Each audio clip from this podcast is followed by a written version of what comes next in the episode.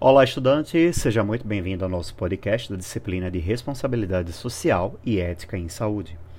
Como já foi possível você notar, os profissionais da área de saúde precisam ser orientados durante a formação acadêmica para que desenvolvam uma assistência humanizada, resolutiva, com qualidade respeitando os preceitos éticos da profissão escolhida. Nesse contexto, o desafio de todas as áreas envolve a construção da ética e dos valores profissionais. Esses precisam, ao mesmo tempo, vir ao encontro dos valores pessoais, como a honestidade, responsabilidade e comprometimento, compondo a formação ética do profissional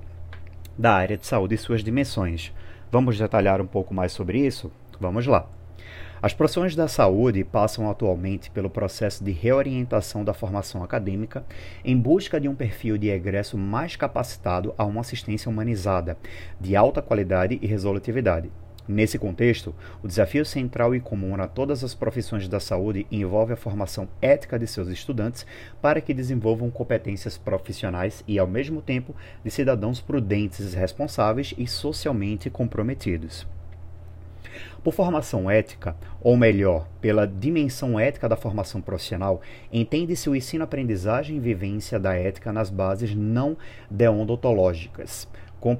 compromissando ah, com o desenvolvimento e a realização de valores humanizados e com a conformação de identidade profissional durante a graduação. Valores humanizadores são valores morais, componentes fundamentais do mundo humano. Conceitualmente, valor é o caráter objetivo consistente na dignidade positiva ou negativa desse valor que reconhecemos quando valorizamos algo ou alguém. Em outras palavras, são qualidades reais das pessoas, das coisas, das ações, das instituições e dos sistemas que nos permitem analisar o mundo e modificá-lo para que possamos viver nele plenamente como pessoas. Ortega y Gasset partia da constatação da universalidade do fenômeno humano de valorização para compreender os valores como qualidades objetivas. Diferentemente dos fatores que percebemos, os valores estimados, uh, os valores estimamos e o, e o valoramos, perdão,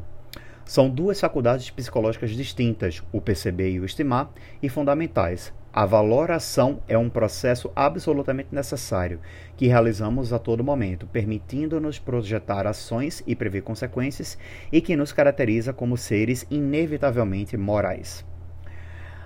Assumidos pela ética com o significado de modelo de orientação ou representação orientadora de nossas ações, os valores estão no cerne do processo de desenvolvimento moral, entendido como processo de valoração perdão, de atos,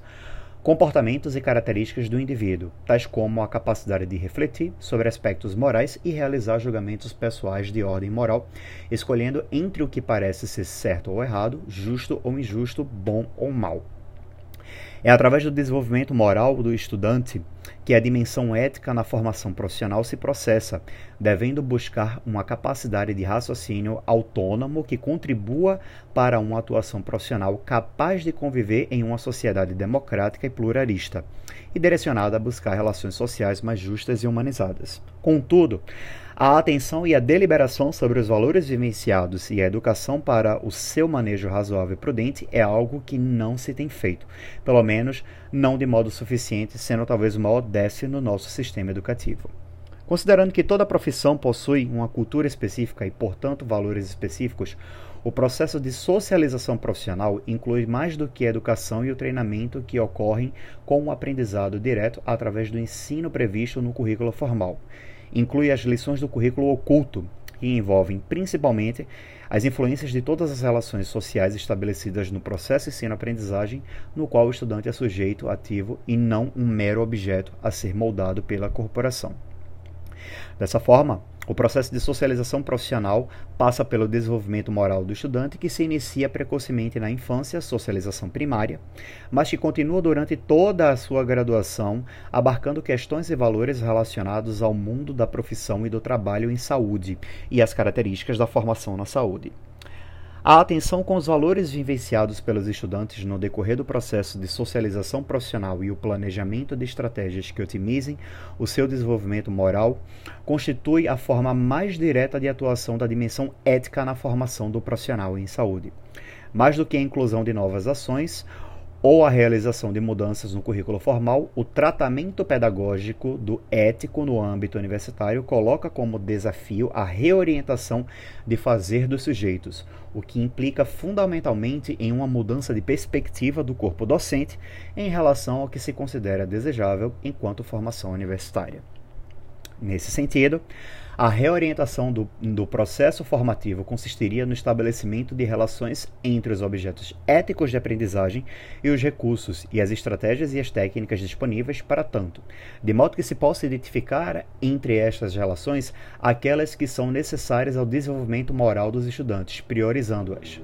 Trata-se de aproveitar os conteúdos próprios de aprendizagem de cada profissão e as situações naturais e corriqueiras da vida acadêmica para promover a construção da autonomia moral do estudante